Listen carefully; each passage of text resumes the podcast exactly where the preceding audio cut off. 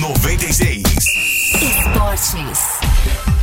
Hora de falar de esportes aqui no Foco 96, Guilherme Verano. Guilherme, ontem, olha, dia, mais um dia de reprises, né? É, para o Rio de Janeiro, né? Aqui para Goiás, é, reprise do Fluminense, é, reprise do, do, do, do, lá no Nordeste, né? Dos campeonatos lá, né? Copa do Nordeste, Copa do Brasil, campeonato em Curitiba, campeonato brasileiro, né? Curitiba sendo campeão e no Rio Grande do Sul, é Grêmio e Hamburgo, né? 1983 e Guilherme Verano, eu olhando, pô, é, é, a gente tinha referência, né? Eu não cheguei a assistir, eu nasci em 85, de Renato Gaúcho, que destruiu no jogo, fez dois gols, mas o que jogava o Mário Sérgio Guilherme Verano que o que jogava aquele cara, assim, ó, é, fiquei impressionado. É o Vesgo, né? Eu olhava para um lado, tocava para outro. O Mário Sérgio de fato era impressionante, viu, Rogério? O, o, o Mário, ele poderia ter disputado a Copa do Mundo, ele podia estar na seleção brasileira de, de 82, com toda certeza, mas ele envolveu com doping. O Mário Sérgio era um maluco beleza, a verdade é essa, né? Craque, mas maluco beleza. Isso aí, de dar tiro em concentração, é, é maluquice sem fim. Mas jogando bola dentro de campo, ele foi fantástico. Interessante que ele foi campeão brasileiro em 79 do Inter.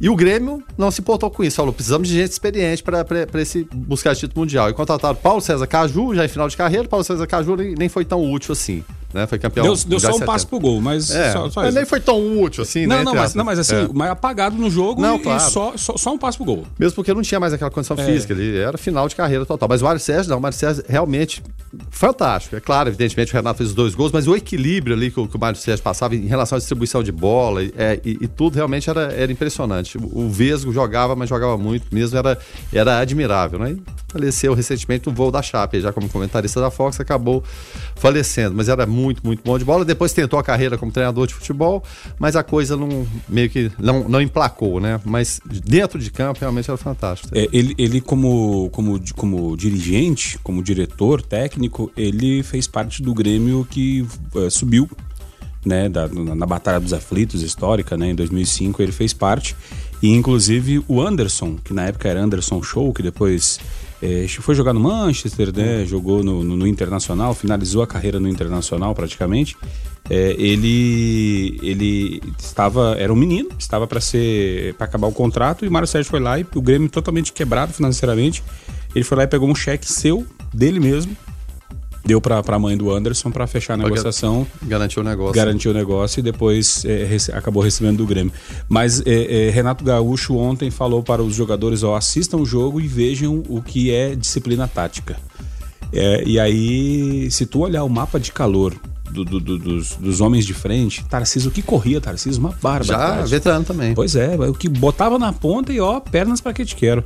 O que corria Tarcísio, o, o- o Renato Gaúcho, se tivesse um mapa de calor da época, o, e o campo ia estar todo vermelho. Porque ele co- eh, se movimentava, Mário Sérgio por todas as partes do meio-campo. Olha, eu vou te falar um negócio. Eh, se, se botasse pra jogar com times de hoje, não, não sei não, hein? E, e- mesclando principalmente, o, o- o Rogério, a experiência que você falou do Mário Sérgio, Tarciso, Paulo César Caju, Mazarop, que era go- goleiro, Hugo De Leon, né? Baidec, com juventude, muita força física, principalmente do lado direito. Paulo Roberto, né? Então, início de carreira, Paulo Roberto lateral direito, e Renato Gaúcho. Então, era muita, muita força física, muita disposição, muito vigor físico.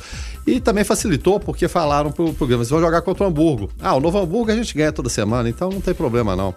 Tal qual Garrincha lá em 1958, é, quando terminou a Copa do Mundo, viu todo mundo festejando, na época eram seis jogos, falou, "Ah, esse campeonato é muito michuruca, não tem nem segundo turno. Mas enfim, brincadeiras à parte, marcou época, né? E o Valdir Espinosa, é sempre bom lembrar, né? Então, jovem, treinador Valdir Espinosa, comandando esse time do, do, do Grêmio aí, e o Renato considerava como, como segundo pai, né? Que botava o freio no Renato. Imagina o, o Renato veterano já, já, já aprontava, né? Ele jovem, então, era quase que incontrolável, mas muito dessa, muita dessa energia jogava para dentro de campo. É, agora, ainda com relação aos é, a, a parte histórica do futebol, né? É, não tão histórico ainda, porque faz, faz pouco tempo. É, ontem saiu uma, uma matéria do repórter é, Guido Nunes. Ele acompanhou a seleção alemã na Copa 2014 e conta que, que foi encontrado nos vestiários do Mineirão uma lista rasgada com detalhes sobre o estilo dos batedores do Brasil é, com relação a pênaltis. Ou seja, a Alemanha, Guilherme Verano, ela veio e, e assim nessa lista é, falando onde cada jogador costumava bater o pênalti, né? Daniel Alves, Fred, é, é Hernanes, Oscar, William, né? É, o, próprio Hulk e, e, e aonde é, provavelmente ele bateria aquele pênalti. Ou seja, os alemães vieram é, esperando um jogo duro contra o Brasil no Mineirão em 2014, no fatídico 7 a 1 e viram e passaram o trator por cima da gente, Verano. Simplesmente atropelaram, né, Rogério? Inexplicável até hoje.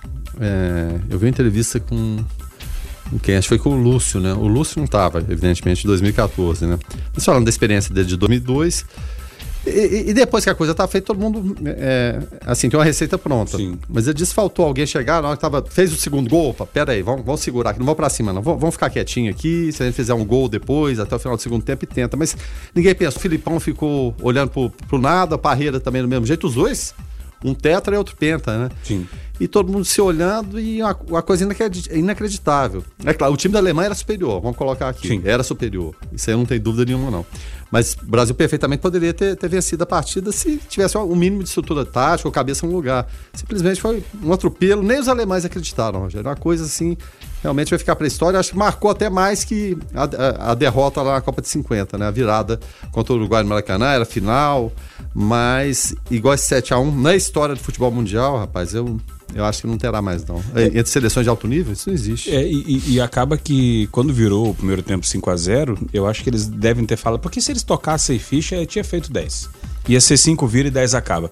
Do é, jeito que tava, eu é, não duvido, não. E, e, eles, e eles falaram o seguinte: eles devem ter falado o seguinte lá no intervalo, gente, vamos fazer o seguinte: esse negócio aqui não tem como segurar essa. Se esse povo quiser entrar, a torcida eles vão entrar. É. Então vamos fazer o seguinte: vamos, vamos, vamos, vamos, ficar em 5x0 mesmo. E aí, quando. E, sub... e mesmo querendo, né? É, não, não, e aí substituíram. E aí os caras que vieram do banco foram e fizeram mais dois. É, mais disposto a fazer, né? É.